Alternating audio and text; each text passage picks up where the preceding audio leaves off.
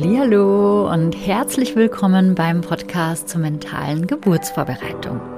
Empowerment für deine Schwangerschaft und Geburt. Mein Name ist Nives Haag. Ich bin Hypnobirthing-Trainerin, Hypnose-Coach und Mama. Und ich unterstütze dich in deiner Schwangerschaft dabei, mit mentaler Geburtsvorbereitung eine positive und bestärkende Geburt zu erleben heute wollen wir uns dem Thema ambulante Geburt einmal widmen. Ich erzähle dir ein bisschen von meinen Erfahrungen von meiner ambulanten Geburt und du erhältst drei konkrete Tipps und Hinweise, wie du dich optimal darauf vorbereiten kannst. Ich wünsche dir wie immer viel Spaß bei der heutigen Folge.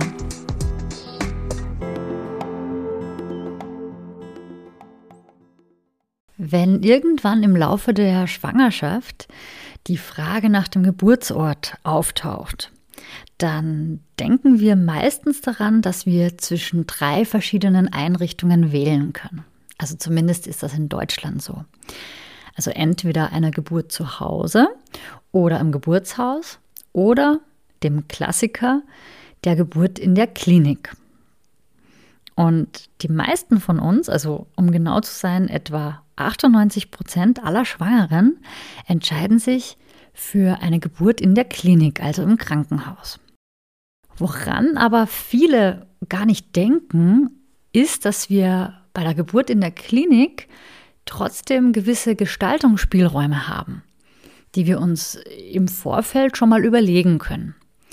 Sei es jetzt die Wahl der Klinik, ne, da gibt es ja ganz viele unterschiedliche Ausformungen, zum Beispiel, ob das jetzt ein kleiner hebammengeführter Kreissaal ist oder ein Perinatalzentrum mit angebundener Neonatologie oder eben alles dazwischen.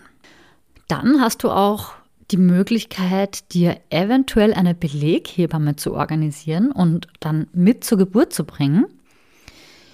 Vorausgesetzt natürlich, du hast das große Glück und findest eine, weil du dich eben auch früh genug darum gekümmert hast. Und es gibt aber auch noch die Option auf eine ambulante Geburt. Und genau darüber möchte ich heute mit dir sprechen. Ja, was ist denn überhaupt eine ambulante Geburt? Eine ambulante Geburt bedeutet, dass du nach eurer Geburt nicht so wie gewöhnlich im Krankenhaus aufgenommen wirst und dann drei bis fünf Tage auf der Wochenbettstation bleibst, sondern dass du direkt nach Hause gehen kannst. Also nicht direkt, aber eben einige Stunden später, so dass ihr die ersten Nächte dann zu Hause in eurem gewohnten Umfeld erleben könnt. Das ist bestimmt nicht jedermanns Sache oder jeder Frau's Sache. Ich hatte mir zum Beispiel im Vorfeld gedacht, dass ich es mir total schön vorstelle, nach der Geburt umsorgt zu werden, wie in so einem Hotel mein Essen gekocht ins Zimmer geliefert zu bekommen. Viele Familien haben ja bereits auch schon Kinder, also ältere Kinder und und erhoffen sich dann auch mit ihrem Neugeborenen etwas mehr Ruhe auf der Wochenbettstation, die sie dann zu Hause eben eventuell nicht haben, weil dann eben die größeren Geschwisterkinder herumwuseln. Und wieder andere Frauen sind unsicher wegen dem Stillen zum Beispiel oder auch wegen der Babypflege und wünschen sich eine intensive Betreuung auf einer Station mit Hebammen und Pflegepersonal, die sie dann auch wirklich 24 Stunden am Tag in Anspruch nehmen können. Dagegen könnte sprechen, dass man eventuell mit einer oder sogar mehreren fremden Personen im Zimmer liegt und dann erst recht keine Ruhe hat. Und wenn man kein Familienzimmer bekommt, dann ist man zumindest nachts auch von seinem Partner oder von seiner Partnerin getrennt. Und das Krankenhausessen ist ja je nach Einrichtung meistens gar nicht so gut, habe ich zumindest gehört. Und das viele Personal und die ständigen Schichtwechsel, das führt manchmal auch dazu, dass man unterschiedliche und zum Teil sogar sich widersprechende Infos bekommt, zum Beispiel was das Stillen angeht. Also zum Beispiel, dass du an einem Tag von einer Hebamme den einen Tipp bekommst und dass diese Hebamme zu dir sagt, du sollst das und das machen. Und am nächsten Tag ist dann eben die Kollegin da und die sagt dann was ganz anderes. Und das könnte eben vor allem Erstgebärende natürlich verwirren oder auch verunsichern. Auch hier kann ich nicht aus eigener Erfahrung sprechen, aber das sind halt eben so Dinge, die vorkommen könnten, weil man immer wieder mal davon hört. Und auch das Thema Corona ist ja auch mal mehr, mal weniger aktuell. Lange Zeit war es jetzt, wenn überhaupt, nur erlaubt, dass der Partner oder die Partnerin für circa eine Stunde pro Tag zu Besuch kommt. Also das sind natürlich alles Dinge, die du bei einem Anmeldegespräch ansprechen und auch erfragen kannst. Was sind jetzt meine persönlichen Erfahrungen? Ich kann mich noch sehr gut daran erinnern, dass ich damals bei meiner ersten Schwangerschaft im Geburtshaus angemeldet war und ich fand es total schade, dass die Geburten dort immer und automatisch ambulant waren. Also zumindest bei dem Geburtshaus, wo ich angemeldet war, da gab es jetzt nicht die Möglichkeit, dass man dann noch ein paar Tage bleibt, sondern da war es klar, dass man eben ein paar Stunden nach der Geburt dann auch wieder nach Hause geschickt wird. Und ich habe mir das total unbequem vorgestellt. Und als ich dann erfuhr, dass es nichts wird mit meiner Geburtshausgeburt, da hatte ich dann eben noch den festen Gedanken im Kopf, dass ich nach der Geburt in der Klinik mit meinem Partner dann drei Tage im Familienzimmer bleiben werde und wir uns dort eine ganz schöne Zeit machen. Naja, und wie so oft im Leben und vor allem auch, wenn es um die Geburt geht, kommt es dann anders als geplant oder anders als gedacht. Und mein Sohn kam ja nachmittags so gegen 16 Uhr im Krankenhaus zur Welt. Und mir ging es so gut und ich fühlte mich auch wirklich fit genug, dass ich relativ bald den Wunsch geäußert habe, dass ich eben gerne nach Hause gehen würde. Es war also mehr oder weniger eine spontane Entscheidung von mir, die für mich bzw. für uns genau die richtige war in dem Moment. Was ich damit sagen will, ist, erstens, das muss nicht die richtige Entscheidung für dich sein, aber es könnte eventuell die richtige für dich sein. Und zweitens, bleibe auch hier aufgeschlossen und sei offen dafür, wenn du in dem Moment was völlig anderes willst, als du es vielleicht vorher geplant hast. Ich war zum Beispiel bei meiner Planung unter Anführungsstrichen also als ich mir das im Vorhinein überlegt habe, da war ich noch viel unsicherer, als ich es dann tatsächlich bei und nach der Geburt war. Ich war danach war ich wirklich so fest entschlossen und sicher, da hatte ich keinerlei Zweifel. Zu Hause war für mich die ganz logische Konsequenz. Und es war auch wirklich total schön, gleich die allererste Nacht als frisch gebackene Familie in unserem Familienbett zu verbringen in unserem gewohnten und vertrauten Umfeld zu kuscheln und einfach ne, das neue Leben in unseren Alltag zu integrieren. Was solltest du jetzt bei einer ambulanten Geburt beachten? Nun gibt es bei einer ambulanten Geburt schon ein paar Dinge, die du wissen solltest und die auch gegeben sein müssen, damit das Ganze auch klappt. Das sind vor allem drei Punkte, die ich hier gerne einmal erwähnt haben möchte. Nummer eins. Du brauchst auf jeden Fall eine Wochenbetthebamme, eine Nachsorgehebamme, die wirklich ab dem ersten Tag Zeit für euch hat und die dann auch zu euch nach Hause kommt.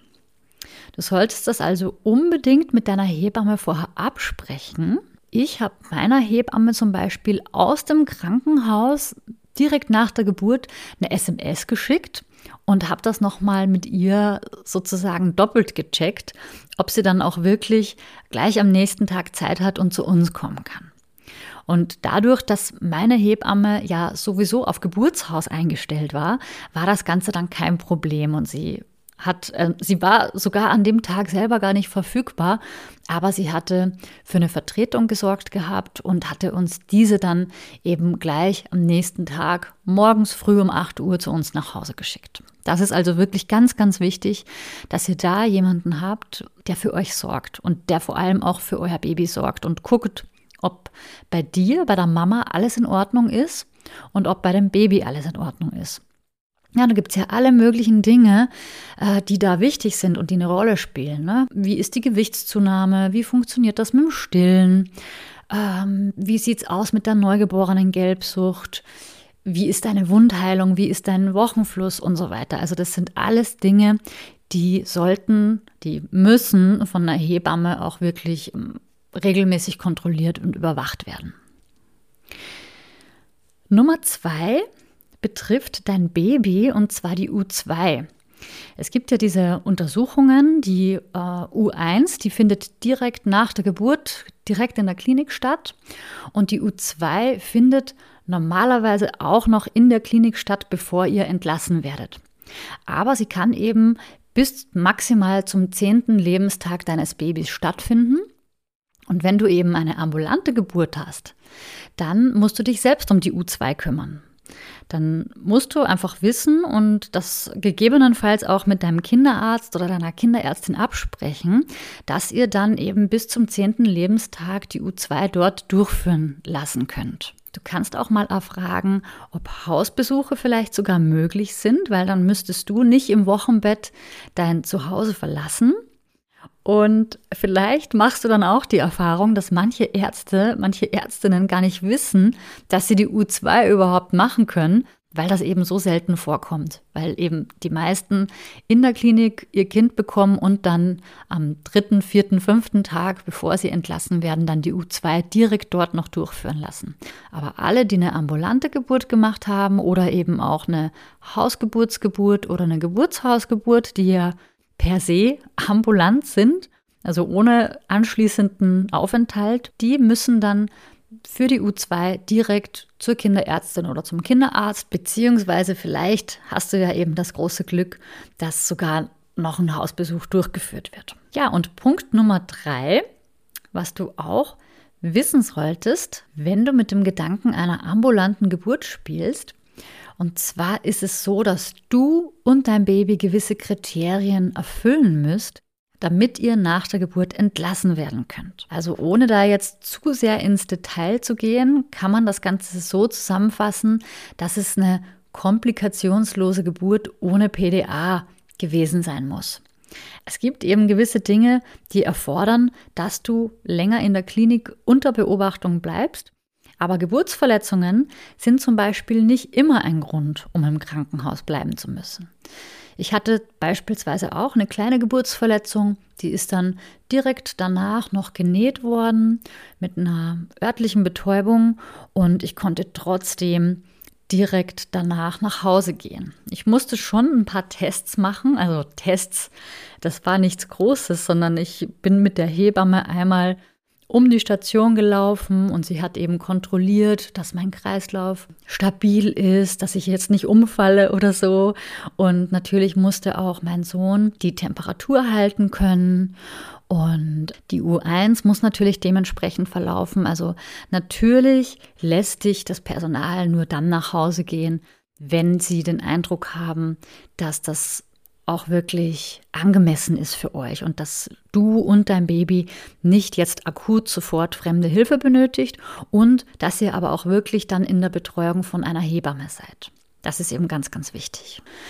Ja, welche Vorteile hat eine ambulante Geburt oder könnte eine ambulante Geburt haben? Also einerseits die vertraute Umgebung für die Eltern, aber andererseits kommt auch euer Kind direkt zu Hause an. Also es kann auch wirklich gleich zu Hause, im späteren Zuhause auch gleich direkt dort ankommen. Das Stillen und der Milcheinschuss funktionieren meistens komplikationsloser, wenn man einfach ne, in seinem vertrauten, gewohnten Umfeld ist.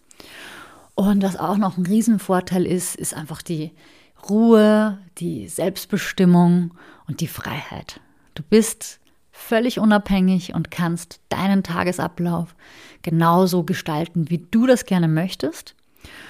Und falls es schon Geschwisterkinder gibt, dann müssen die auch nicht auf ihre Mama verzichten. Also das könnte vielleicht auch ein bisschen seltsam sein, je nachdem, wie alt die Kinder sind, dass dann die Mama einige Tage gar nicht da ist.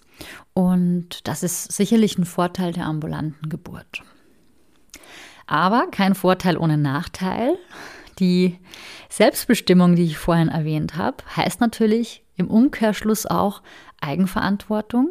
Das heißt, du musst dich wirklich um alles mehr oder weniger selbst kümmern und das dann auch organisieren. Also das sollte dir in jedem Fall klar sein.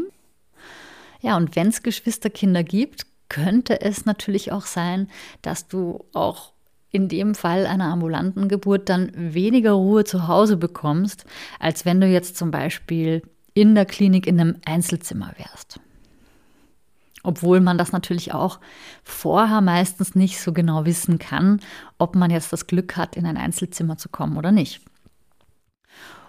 Ja, und ein weiterer Nachteil, den ich ja vorhin schon erwähnt habe, ist, dass du halt wirklich Hebamme und Kinderarzt oder Kinderärztin mit ins Boot holen musst. Die müssen mitspielen, die müssen verfügbar und bereit sein, dich da zu unterstützen.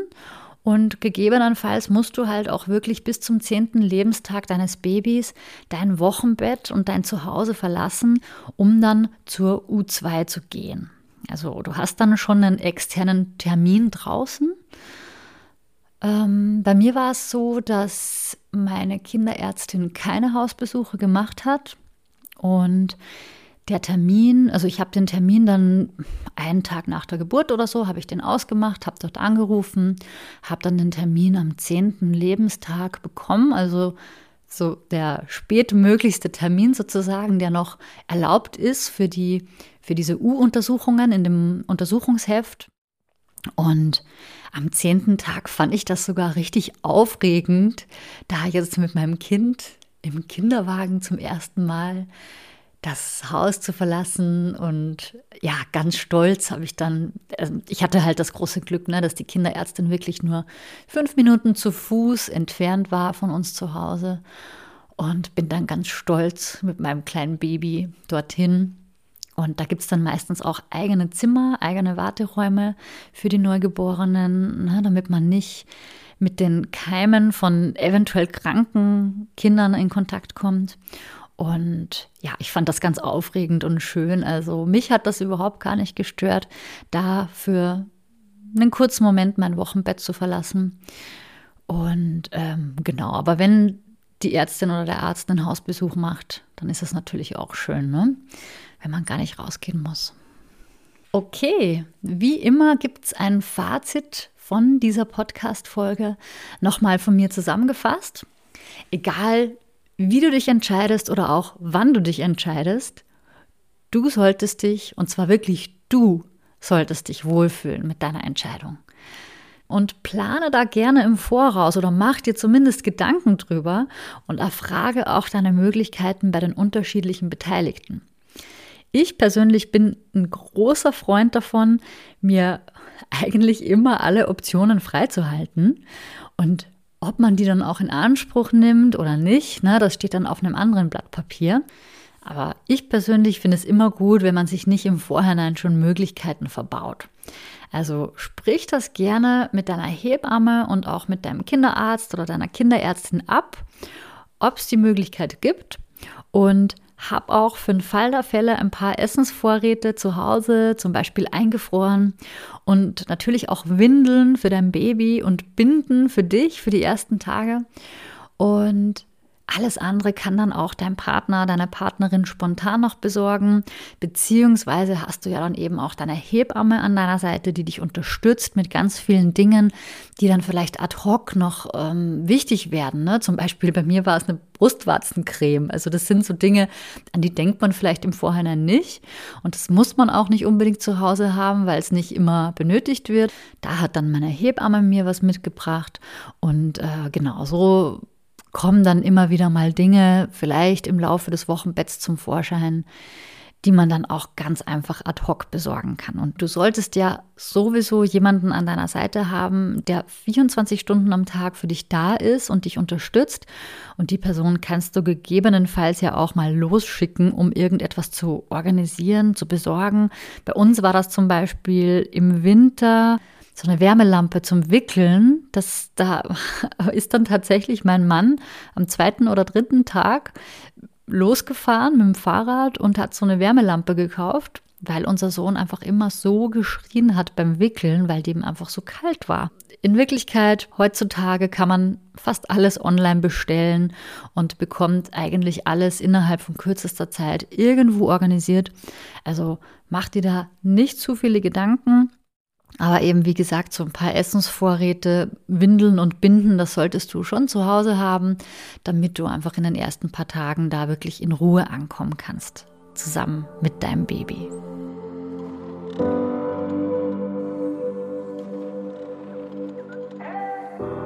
Heute hast du erfahren, was eine ambulante Geburt ist und du kennst jetzt einige Vorteile und auch Nachteile, sodass du selbst für dich entscheiden kannst, ob das etwas für dich ist.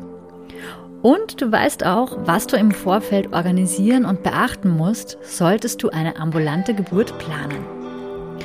Übrigens veranstalte ich relativ spontan wieder einen meiner Hypnobirthing Schnupper-Workshops. Und zwar schon am kommenden Donnerstag, den 24. Juni um 19 Uhr. Innerhalb von zwei Stunden hast du die Gelegenheit, in die Theorie von Hypnobirthing einzusteigen und mit mir gemeinsam auch ein wenig in die Praxis einzutauchen. Wenn du also bis jetzt noch nicht mit dabei warst, dann nutze unbedingt die Chance, live daran teilzunehmen. Es ist komplett kostenlos. Den Link zur Anmeldung habe ich dir in den Show Notes verlinkt. Hoffentlich hören wir uns dann nächste Woche wieder. Also bis dahin, alles Liebe und tschüss. Deine Nieves von Mama by Nature.